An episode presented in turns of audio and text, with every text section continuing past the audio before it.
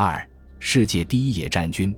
一一二百一十一年春天，第一次踏出草原的这支蒙古大军，几乎完全由轻型的弓骑兵组成。定居农耕社会，总是苦恼怎么把庄稼汉训练成合格的战士。蒙古人却生来就是骑兵。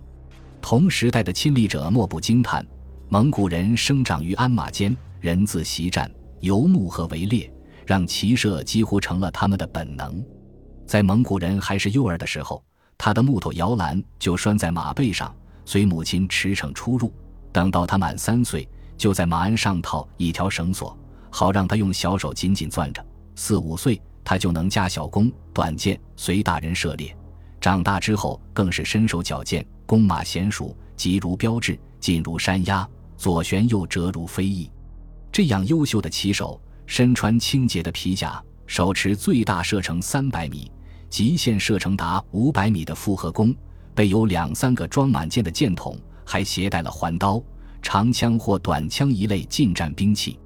蒙古箭族制式多样，除了狩猎用的木族和骨族，还有征战用的铁族。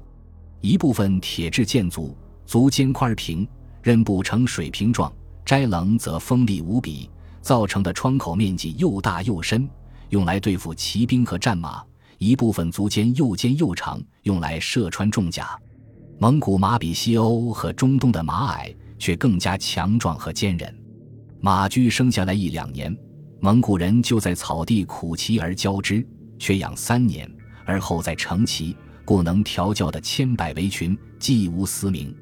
蒙古骑兵的马鞍多是木质，十分轻巧，鞍之燕翅，前竖而后平，故舌旋而搏不伤；邓元，故足中立而不偏；底阔，故靴易入。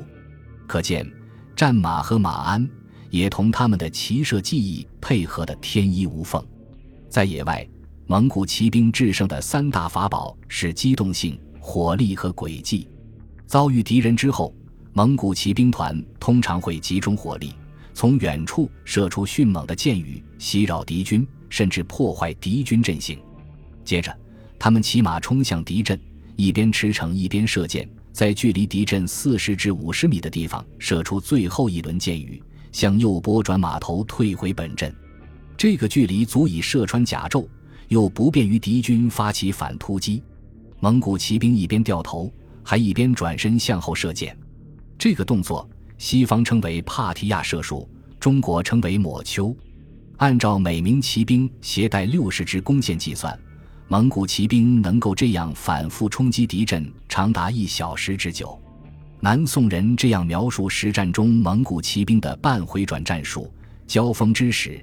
每以骑队径突敌阵，一冲才动，则不论众寡，长驱直入，敌虽十万，亦不能支；不动则前队横过，次队再冲；再不能入，则后队如之。方其冲敌之时，乃千言时刻，为步兵左右与后之计。兵计四合，则最后之者一声孤鬼，四方八面响应其力，一时俱壮。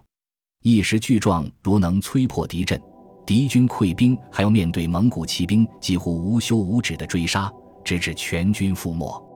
蒙古人还将半回转战术和佯败示弱、虚张声势、拖延疲敌、侧翼包抄等战术结合起来。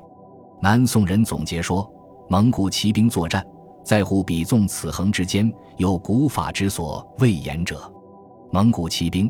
堪称当时世界上最强大的野战军，这样一支劲旅，千好万好，却有一个明显的短板，那就是还不善于攻城。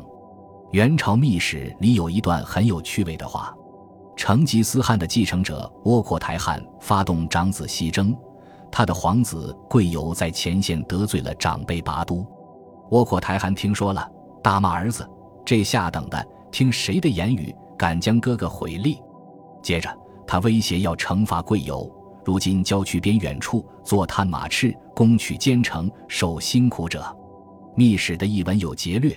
其实这句话从蒙古原文翻译要传神得多。派他当头哨，直到他的十个指甲揭盖，叫他攻攀山一般的城池；派他当探马赤，指导他的五个指甲魔秃，叫他攻攀断铁一般的城池。